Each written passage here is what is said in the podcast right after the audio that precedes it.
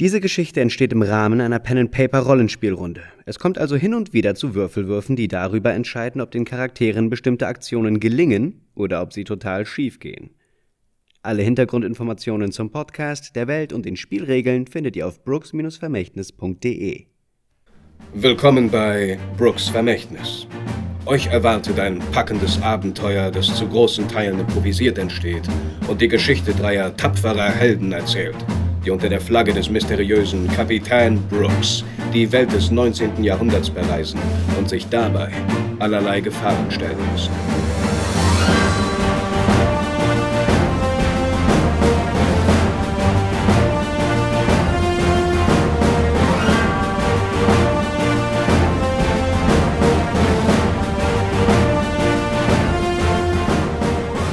Bevor das Abenteuer beginnt, werfen wir einen Blick auf seine Hauptfiguren. Ein alkoholkranker Ex-Profi-Boxer, ein egozentrischer Reporter, der verdeckt einer Spur nachgeht und ein Technikgenie mit einem selbstgebauten mechanischen Arm. Heute mit Charles Toureau, einem jungen, aufstrebenden Reporter, dem der Ruhm bisher verwehrt blieb und der für seinen Mentoren immer genau die Berichte übernehmen muss, um die sich sonst keiner kümmern will. Pass doch auf, wo du hingehst, Trottel. Ein Passant brüllt dich von der Seite an und holt dich aus deinen Gedanken. Völlig übermüdet läufst du durch die Straßen Londons auf dem Weg zur Redaktion des wandelnden Boten. Die harte Arbeit der letzten Wochen fordert nun ihren Tribut ein. Allein in der letzten Nacht konntest du nur für eine Stunde die Augen schließen. Zu wichtig war der Bericht. Er musste unbedingt schnellstmöglich in den Druck, um direkt in der dieswöchigen Ausgabe erscheinen zu können. Dein müder Gesichtsausdruck weicht einem grimmigen Lächeln, als du an deinen Mentor denkst. Brian Brownbottle. So etwas nennt sich Journalist. Kein Gespür für interessante Geschichten und potenzielle Skandale. Das Schlimmste allerdings ist, dass er dich seine Arbeit machen lässt. Doch heute hat er keine Chance, sich auf deiner Arbeit auszuruhen. Er hat keine Ahnung, dass du den Bericht längst in den Druck gegeben hast. Außerdem wirst du heute vor allen anderen im Büro sein. Brown Bottles Anerkennung und eine Beförderung sind dir sicher. Du bleibst vor einem kleinen roten Gebäude stehen. Fast macht es den Eindruck, als würde das in die Jahre gekommene Haus von den zwei umliegenden Häusern langsam zerquetscht werden. Über der Tür hängt ein vermodertes Schild, auf dem mit bereits abblätternder goldener Farbe geschrieben steht: Der wandelnde Bote. Berichte aus England und der Welt seit 1836. Du blickst in den Himmel, an dem soeben der erste Sonnenstrahl die Wolkendecke durchbricht, richtest dich auf, atmest ein letztes Mal tief ein und betrittst das Gebäude. Als du die Redaktion betrittst, schlägt dir aufgeregtes Stimmenwirrwarr entgegen. Alle Redakteure scheinen bereits da zu sein. Sie stehen in kleinen Gruppen zusammen und tuscheln angeregt. Was geht hier vor sich? Am Ende des Raumes schiebt sich der Chef und der Besitzer der Zeitung aus seinem Gang. Sichtlich erschöpft vom Weg aus seinem Büro in die Redaktion. Der dickliche, kleine Mann mit Glatze tupft sich schnaufend mit einem Taschentuch die Schweißperlen von der Stirn. Doch wer steht daneben? Du traust deinen Augen nicht. Es ist Brian Brownbottle. Du siehst, äh, dass der Chef ein Sektglas in der Hand hält, an, der, an das er mit einer Gabel geschlagen hat, um Aufmerksamkeit zu erlangen. Und als du dich umsiehst, siehst du auch, dass alle anderen Redakteure Sektgläser in der Hand haben. Und der Chef ergreift das Wort. Werte Kollegen, schön, dass ihr alle so pünktlich heute euch eingefunden habt, denn es gibt etwas zu feiern. Ich weiß, es ist kaum zu glauben, aber unsere Wochenausgabe vom heutigen Tag ist bereits in kürzester Zeit vergriffen gewesen. Das macht diese Ausgabe zur am schnellsten verkauften Ausgabe des wandelnden Botens aller Zeiten, wenn nicht sogar aller Nachrichtenblätter meiner Damen und Herren. Und das mit einem Bericht, von dem ich noch nicht einmal wusste, dass er bereits fertiggestellt ist. Aber unser von allen geschätzter Mr. Brownbottle hat es fertiggebracht, einen Bericht über die Geldfälscherbande zu schreiben und in Rekordzeit zu veröffentlichen und nicht nur das. Dank diesem Bericht konnte die Polizei die nötigen Informationen zusammenstellen, dass eben diese besagte Geldfälscherbande vor nur einer Stunde gefasst und dingfest gemacht werden konnte. Eine journalistische Meisterleistung, ein Vorbild in Recherche und Beharrlichkeit. Mr. Brownbottle, ich gratuliere Ihnen und ich danke Ihnen im Namen der gesamten Redaktion. Sie werden nicht nur Ehrenmitglied des Jahres, Sie können sich auch über eine ordentliche Gehaltserhöhung und über die niegelnagelneue Position als führender Chefredakteur freuen. Herzlichen Glückwunsch! Applaus! Applaus! Und ja, Brian Brownbottle guckt ziemlich selbstverliebt in die Runde und sagt, vielen Dank. Ich bin wirklich sehr froh, dass ich dieses Mal nicht nur zum Wohle der Redaktion und der Zeitung, sondern auch zum Wohle der gesamten Gesellschaft handeln konnte. Und er hebt sein Sektglas und du hörst, wie alle Redakteure miteinander anstoßen. Manche jubeln kurz, andere scheinen eher verhalten zu sein und rollen mit den Augen. Und nach und nach fangen jetzt die ersten Redakteure damit an, sich wieder an ihre Schreibtische zu setzen und ja, ähm, ihrer Arbeit nachzugehen. Andere schenken sich nochmal einen Sekt nach und unterhalten sich lautstark mit ihren Kollegen. Ich guck, ob irgendwo eine Sektflasche rumsteht. Ja, also vorne, also an der anderen Seite des Raumes, wo auch der Chef der Zeitung zusammen mit Brian steht, daneben ist ein Tisch und da stehen zwei, drei Sektflaschen. Ich gehe hin zur Sektflasche.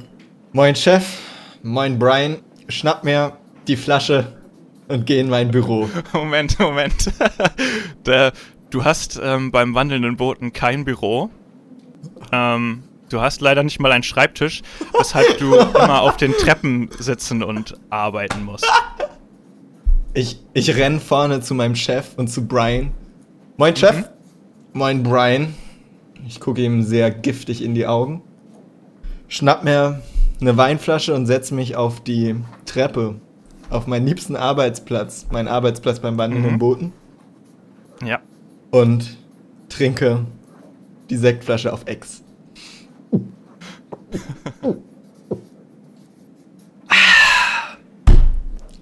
Dann, äh, ja, gehe ich nochmal zu, zu Chef und, und Brian. Mhm. Stell die, die leere Sektflasche hin. Nehme mir die zweite. Und guck Brian ganz tief in die Augen. Während ich langsam die Sektflasche trinke. Oder den Sekt aus der Sektflasche. Ganz langsam und ich schlucke sehr, sehr laut dabei. Du bekommst dabei, also die beiden scheinen dich erstmal nicht zu merken, weil sie in einem sehr angeregten Gespräch sind. Und der Chef erzählt Brian nochmal, wie begeistert er doch von seiner Arbeit ist. Und er fragt ihn, ähm, mit was für einer Geschichte er ihn als nächstes überraschen will. Und Brian erzählt, dass er neueste Erkenntnisse hat in dem Fall der verschwundenen Abenteurer und Wissenschaftler und ähm, dass er da neue Informationen hat und dass es nur noch eine Frage der Zeit ist, bis er da die nächste Knüller-Story raushauen kann. Und der Fall mit den vermissten Wissenschaftlern ist dir nicht unbekannt. Es handelt sich dabei, äh, oder beziehungsweise dabei geht es um eine Geschichte, bei der seit mehreren Monaten immer wieder bekannte Abenteurer und Wissenschaftler bei ihren Expeditionen um die Welt plötzlich verschwinden und von denen hat man danach nie wieder etwas gehört und es gibt auch keine Hinweise was mit denen passiert sein kann. Und das ist praktisch so die aktuelle Knüller-Story, ähm, nach der sich jeder reißt. Oder sagt man das so? nach, nach, der sich jeder reißt. Um die sich jeder, jeder reißt. Um die sich jeder reißt. so. Guten Morgen, Brian. Guten Morgen, Charles. Schön, dass Sie auch schon da sind. Freut mich auch. Herzlichen Glückwunsch für die Story. Ja, Charles, falls Sie nichts Besseres zu tun haben, ich habe äh, ein, einen Auftrag für Sie, den Sie doch heute eigentlich, den können Sie eigentlich doch direkt mal nachgehen. Ähm, zwar gibt es da äh, zwei Blocks entfernt gibt es diesen Typen, der Kunst macht, ein Künstler. Ähm, sehr interessante Geschichte.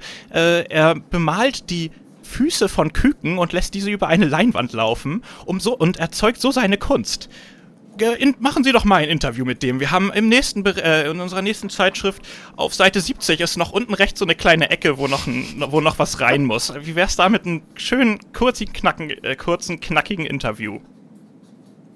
Ach, weißt du, Brian, es klingt wie immer nach einer tollen Geschichte. Ich, ich habe noch leider sehr, sehr viele weitere Recherchen äh, zu tun. Wie, wie, ich hatte was von vermissten Wissenschaftlern gehört. Gibt es, gibt es Neues etwas, äh, was diese Story betrifft? Einfach nur, damit ich weiß, was äh, beim wandelnden Booten hier so alles ansteht. Ich, damit ich nicht nochmal überrascht werde von so einer guten Geschichte, wie sie heute entstanden ist. Herzlichen Glückwunsch noch einmal. Danke, danke. Ich kann, Ihnen nur so, kann Ihnen nur so viel verraten. Wenn es hier in diesem Büro jemanden gibt, der darüber Informationen hat, dann ja wohl sicherlich ich. Und wenn ich diese Informationen hätte, dann würde ich sie sicherlich nicht so aufbewahren, dass jeder da rankommen kann. Und äh, dir, du weißt, dass er in seinem Büro einen ziemlich massiven Schreibtisch hat mit einer Schublade, die stets abgeschlossen ist. Und wenn er ähm, Dokumente irgendwo verstecken würde, vermutest du, dass er sie dort verstecken würde. Bis wann äh, brauchst du denn die Geschichte für die patschelnden Küken? Die Geschichte hat allerhöchste Dringlichkeit. Am besten machen Sie sich sofort auf.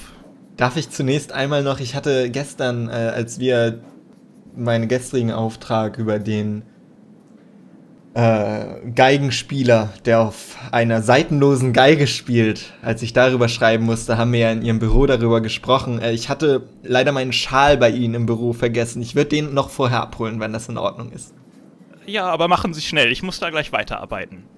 Selbstverständlich, selbstverständlich. Ich nicke dem Chef zu, nehme die dritte Sektflasche und gehe in das Büro. Der Chef sagt, Oh, äh, also noch einmal vielen Dank für Ihre schöne, äh, für Ihre wunderbare Mitarbeit. Jetzt muss ich mich aber schnell mal ähm, zurückziehen. Ich glaube, das Abführmittel wirkt langsam.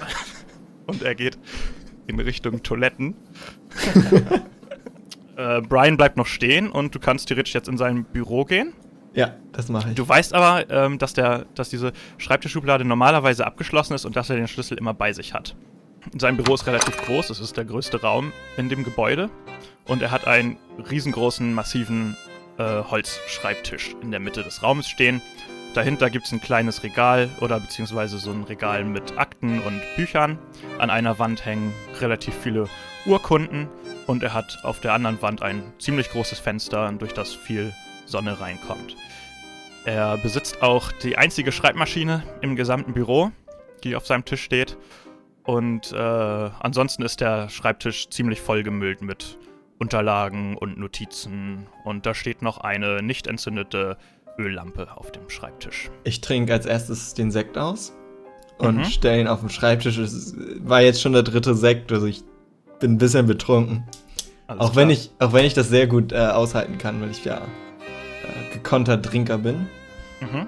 Ähm, ja, und ich weiß, in welcher Schublade die Dokumente sind. Genau, du kennst dich auch in seinem Büro ziemlich gut aus, weil du auch öfters da mal arbeitest, wenn er vielleicht gerade nicht da ist oder so. Und er hat halt, das ist immer, ähm, die oberste Schublade am Schreibtisch ist immer die abgeschlossene, an die du auch niemals reingucken durftest bisher. Kann man die aufbrechen? Theoretisch. Ähm, theoretisch ja, aber nicht mit der Hand. Ich bin halt echt angepisst und es war eben auch nicht das erste Mal, dass er mir den Ruhm gestohlen hat, ne? Und Mhm. ähm, ja, gerade weil ich so viel verdammte Arbeit da reingesteckt habe und ja, ganze Nächte unbezahlt an dieser Geschichte dran gesessen habe, die er dann aus irgendwelchen Gründen eingeheimst hat. Ich weiß auch nicht, also im Druck muss das ja irgendwie passiert sein und ich dachte, ich kann mich auf Pete verlassen, meinem guten Druckkameraden. Aber nein, kann ich nicht. Ich habe anscheinend keine Freunde hier beim wandelnden Booten. Und zusammen mit dem Alkoholpegel entschließe ich mich dann, die Schreibmaschine in die Hand zu nehmen und die Schublade aufzubrechen. Äh, in dem Moment, wo du die Schreibmaschine anhebst, kommt Brian ins Büro rein. Äh, so, haben Sie Ihren, Ihren Schal bekommen? Ich muss jetzt langsam loslegen hier. Was, was haben Sie an meiner Schreibmaschine zu suchen? Ich dachte. Ich dachte, der Schal ist hier drunter. der Schal. Haben Sie getrunken? Sie wissen doch, das Einmaleins des guten Reporters niemals mehr trinken als der Interviewpartner. Und das 2x2 niemals eine Geschichte von einem fremden Clown. Ich weiß nicht, wovon Sie sprechen. Am besten verlassen Sie jetzt mein Büro. Sie haben doch sicherlich bessere Dinge zu tun. Aber ich brauch doch. Ich brauch doch den Schal. Wenn sie ihren Schal nicht finden können, dann wird er wahrscheinlich auch nicht in diesem Büro sein. Vielleicht in der Schublade. In der Schublade ist er ganz sicher nicht und er macht jetzt einen Schritt auf dich zu und versucht dich so ein bisschen aus dem Raum rauszuschieben. Ich habe immer noch die Schreibmaschine in der Hand und über meinem Kopf. Aber Aber mein. Stellen Sie die Schreibmaschine jetzt Schal. wieder zurück auf Ihren Tisch. Sie wissen nicht, wie teuer das ist. Auf So meinen eine Tisch. Ich habe keinen verdammten Tisch in Auf- diesem. In diesem auf gottverlassenen. meinen Tisch. Ich glaube, ich muss Sie mal äh, nach Hause schicken, dass Sie mal ein bisschen ausschlafen können. Lassen Sie mich doch in Ruhe. Ich schmeiß die Ma Schreibmaschine auf den Fuß vor die Füße. Okay, sie landet auf dem, äh, sie landet auf dem Boden und es fliegen so ein paar Tasten raus. Und er sagt, oh mein Gott, nicht diese Schreibmaschine. Sie wissen nicht, wie viele Jahre ich daran gearbeitet habe, bis ich mir die endlich leisten konnte.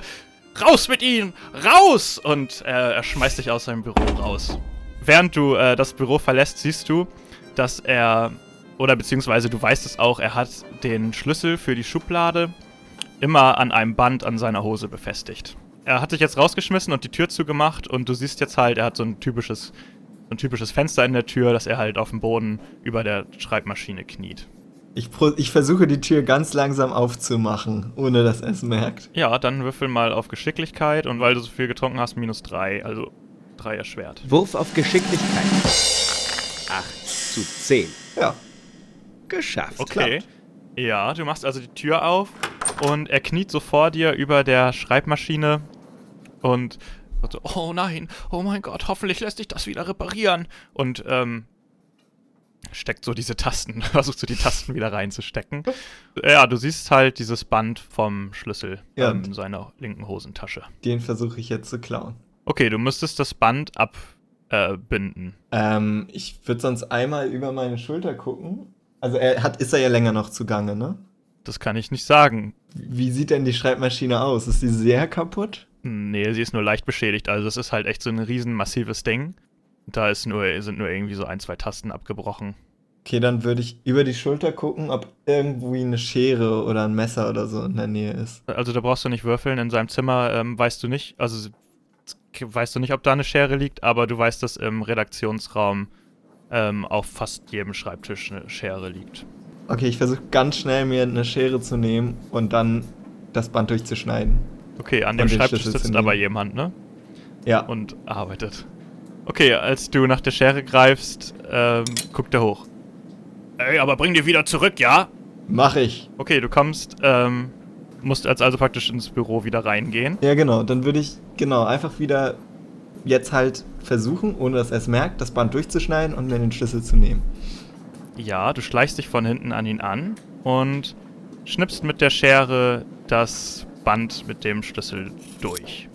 Und als du gerade versuchst, in die Hosentasche zu greifen, dreht er sich zu dir um.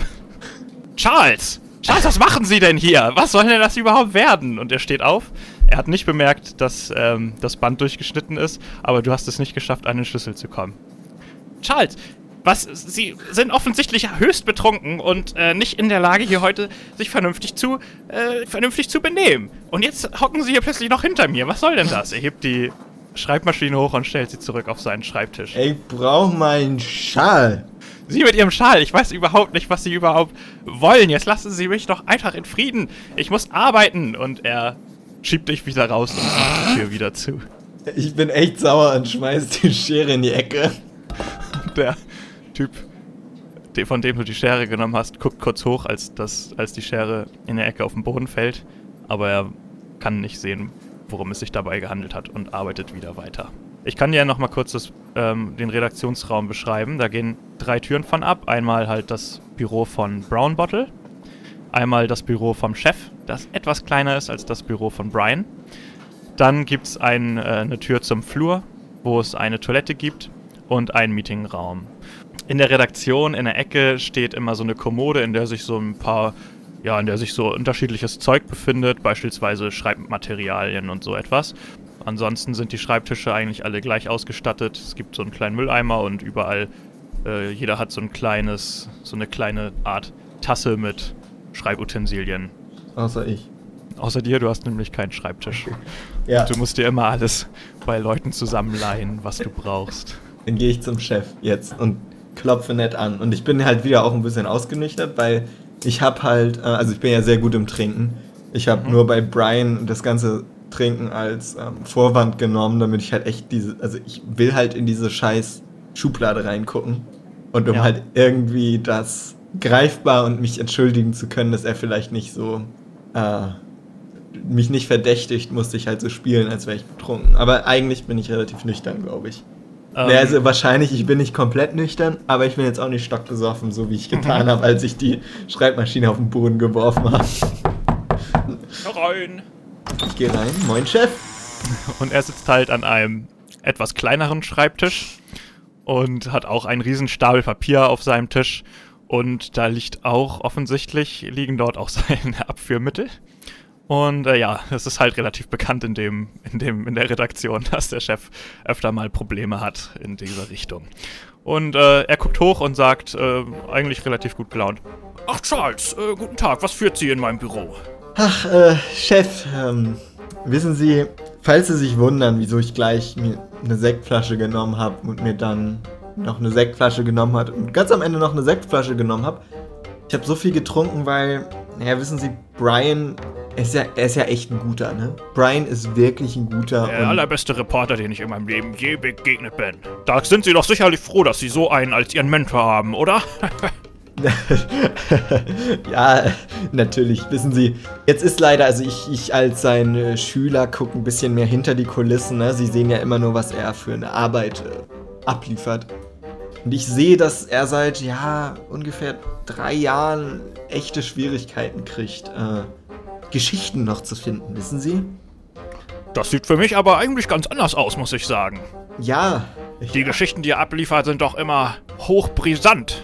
Ja, also er ist ein guter, ne? Er ist ein guter, ist er unser Brian. Und äh, ich möchte halt ihm das Gefühl geben, beziehungsweise wir beide wollen ihm ja das Gefühl geben, dass er für die wundervolle Arbeit, die er schon so geleistet hat, auch noch weiterhin ein Top-Reporter ist. Und naja, als ich dann festgestellt habe, dass in den letzten drei Jahren immer weniger und weniger von ihm kam, habe ich überlegt, naja, vielleicht schreibe ich für ihn einfach mal wieder eine Top-Story. Ja, eine Story, wo er darauf stolz sein kann und sagen kann, ich hab's immer noch drauf. Moment Wissen mal, Sie? Moment mal. Wollen Sie mir sagen, Sie stecken hinter Brians großartigen Stories? Äh, nein, nein, das aber die, die Geldfälscher-Story, wissen Sie, die habe ich in Heimarbeit, habe ich sie wirklich recherchiert und auch gerne recherchiert, wirklich gerne. Also, also noch kurz, für, noch mal ganz kurz für mich. Sie haben die Geschichte für Brian geschrieben und Brian hat mit der Geschichte nichts zu tun? es wäre, es würde zu weit gehen zu sagen, er hat nichts mit der Geschichte zu tun, aber er hat fast nichts mit der Geschichte zu tun. Ja, ja. Das ist ja, das ist ja höchst brisant, das ist ja unglaublich, das ist ja eine unglaubliche Anschuldigung, die sie da machen. Das würde ja bedeuten, dass äh, Brian äh, eiskalten Diebstahl mit ihrer Geschichte begangen nein, hat. Nein, nein, das würde mir fernliegen. Kein dann steht ja der total falschen, dann steht ja der total falschen Person die ganze Dankbarkeit zu. Das, das ist ja unerhört. Ich musste, werde mich direkt mit Brian auseinandersetzen nein, und seine nein. Seite der Geschichte mir anhören. Und halt. er steht direkt auf in Begriff, sich in Richtung des Büros von Brian aufzumachen. Halt, halt, Chef, halt, halt, Chef, halt. Brian, ne, ist ja ein ganz guter. Es geht mir jetzt auch nicht darum, welcher Name unter dieser Geschichte steht oder wer der Lob oder wer die Gehaltserhöhung bekommt. Das ist mir alles egal. Aber wissen Sie, Geben Sie mir noch die Geschichte der vermissten Wissenschaftler. Ich, da überrumpeln Sie mich jetzt gerade, aber ganz schön, weil ähm, erst einmal müsste ich doch wissen oder müsste ich doch einschätzen können, ob Sie überhaupt hier mir nicht irgendeinen vom Pferd erzählen. Und bezüglich der Abenteurer, wenn Sie irgend oder der vermissten Wissenschaftler, wenn Sie irgendwelche Hinweise haben, dann kommen Sie damit immer gerne zu mir. Haben Sie vielleicht schon Anhaltspunkte für mich? Ich äh, habe leider überhaupt keine Anhaltspunkte. Da müssen Sie vielleicht mit Brian reden. Man erzählt sich, der hätte Anhaltspunkte gefunden.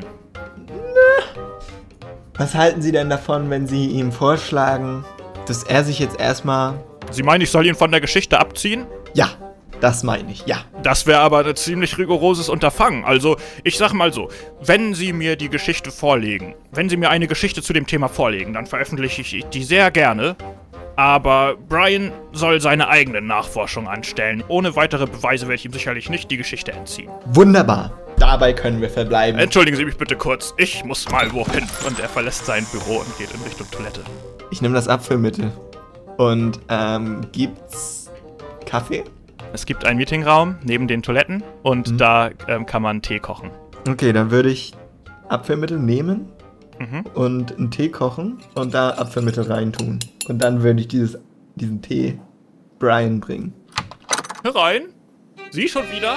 Charles, ich habe Ihnen doch gesagt, gehen Sie einfach nach Hause. Sie wissen doch gar nicht. Und ihm stehen die Tränen in den Augen. Was Sie mit meiner hochgeliebten Schreibmaschine angestellt haben. Womöglich werde ich sie nie wieder zum Laufen kriegen. Es, es tut mir so leid. Es tut mir so leid, Brian. Und ich, ich fange jetzt auch an zu weinen. Schreiben Sie doch einfach die Scheißgeschichte über den bescheuerten Kükenmaler, wie ich Ihnen aufgetragen habe.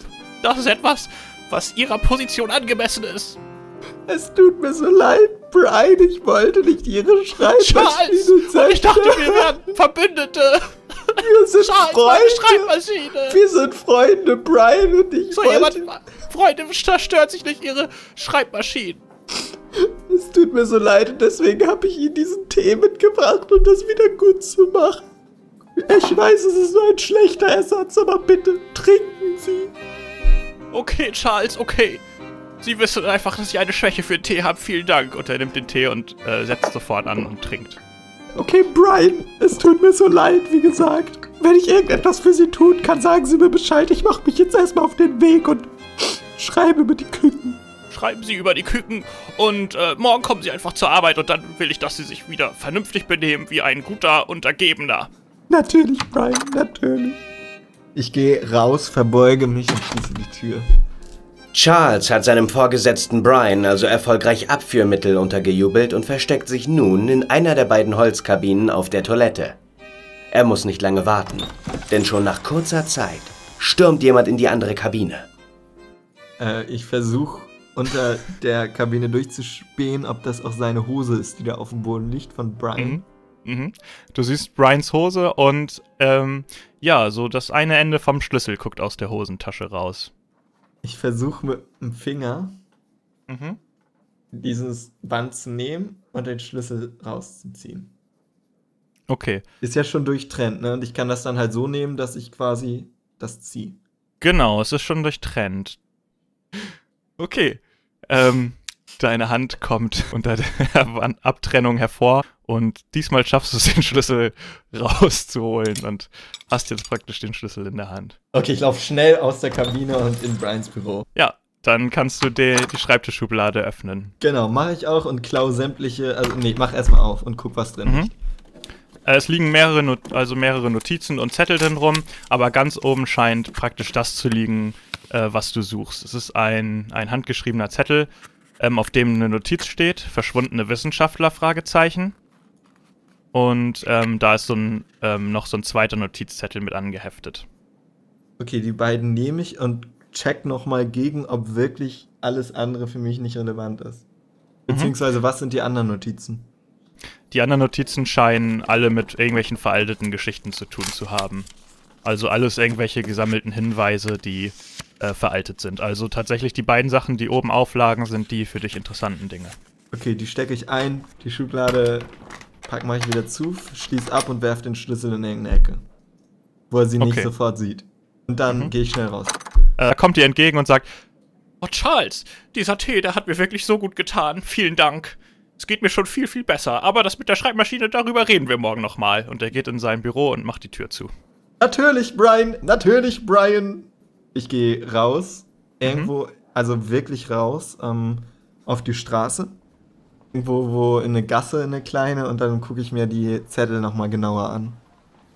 Der große Zettel, auf dem praktisch ähm, draufgeschrieben ist, verschwunden, verschwundene Wissenschaftler, Fragezeichen, ist halt ein handgeschriebener Zettel, der ist relativ ähm, reich verziert mit so ja, Zeichnungen, mit so Schnörkelzeugs und auch und über der Überschrift oder beziehungsweise über dem Text ähm, thront so ein schwarzer Rabe gezeichnet. Ähm, ja, auf dem Zettel steht folgendes. Ein hochgeschätzter Lord Marx. Erneut erbitte ich Sie um Ihre Hilfe. Für mein Projekt, das selbstverständlich weiterhin höchste Geheimhaltung genießt, suche ich dringendst neue Fachkräfte, die mich bei meinen Reisen unterstützen können. Selbstredend sind für mich nur Meister ihres Fachs mit herausstechenden Fähigkeiten von Bedeutung. Von höchster Dringlichkeit suche ich Menschen mit erstklassiger Kenntnis von modernster Technologie. Moderner als die modernste Technologie Englands. Sie verstehen hoffentlich, was ich meine. Weiterhin mangelt es mir aktuell an Menschen, für die der Umgang mit fremden und bisher unbekannte Kulturen kein Neuland ist, die sich sicher durch unerforschtes Gebiet navigieren und denen es an Mut nicht mangelt. Und sollte es unter ihren Leuten jemanden geben, der über schier unglaubliche physikalische Kräfte verfügt und es versteht, sich gegenüber anderen durchzusetzen, so schicken Sie ihn bitte auch zu mir vorbei. Meine Crew legt kommenden Donnerstag für 48 Stunden in London an. Zum Anheuern schicken Sie mir Ihre Männer bitte Donnerstag oder Freitagabend zum bekannten Gebäude am Hafen. Wie immer werde ich mich für die Vermittlung der Männer äußerst erkenntlich zeigen. Es gelten die bekannten Bedingungen sowie die Selbstverständlichkeit, dass dieses Gesuch höchste Diskretion genießt. Hochachtungsvoll, der Kapitän. Und der zweite kleine Zettel, der dabei liegt, ähm, zeigt eine Adresse am Londoner Hafen auf. Steht da auch, wann das Schiff anliegt? Es steht nicht, wann es anliegt, es steht nur, dass Donnerstag und dass er praktisch Donnerstag bis Freitag da sein wird und jeweils abends die Leute vorbeikommen sollen, die anheuern möchten. Okay, und heute haben wir? Donnerstag. Meine, meine Augen glänzen immer stärker und ich, ich denke mir, das könnte jetzt die Geschichte sein, die ja, mir den Durchbruch beschafft. Das ist viel größer als, als jeder Geldfälscherring der Welt und ich könnte ihm, also Brian, diese Geschichte direkt unter den Fingern wegklauen und das könnte endlich mein Durchbruch sein. Ich kann reisen das ist meine große Hoffnung, auf dieses Schiff zu kommen und ja, in ferne Landen zu fahren. Wird mich auf dieses Schiff machen und endlich, endlich nicht mehr über scheiß patschende Küken über irgendwelche blöden Leinwände schreiben müssen. Brooks Vermächtnis ist ein monatlicher Pen-and-Paper-Abenteuer-Podcast, bei dem ihr den Verlauf der Geschichte mitbestimmen könnt. Ab dem 2. Oktober beginnt das offizielle Abenteuer. Bis dahin stellen wir euch wöchentlich die drei Hauptcharaktere und ihre Vorgeschichten vor. Geht jetzt auf brooks-vermächtnis.de, um diesen Podcast zu abonnieren und keine neue Episode zu verpassen. Wenn euch der Podcast gefällt, würden wir uns außerdem sehr über eine Bewertung in iTunes freuen. Wir hören uns spätestens am 2. Oktober wieder. An Bord des Schiffes von Kapitän Brooks.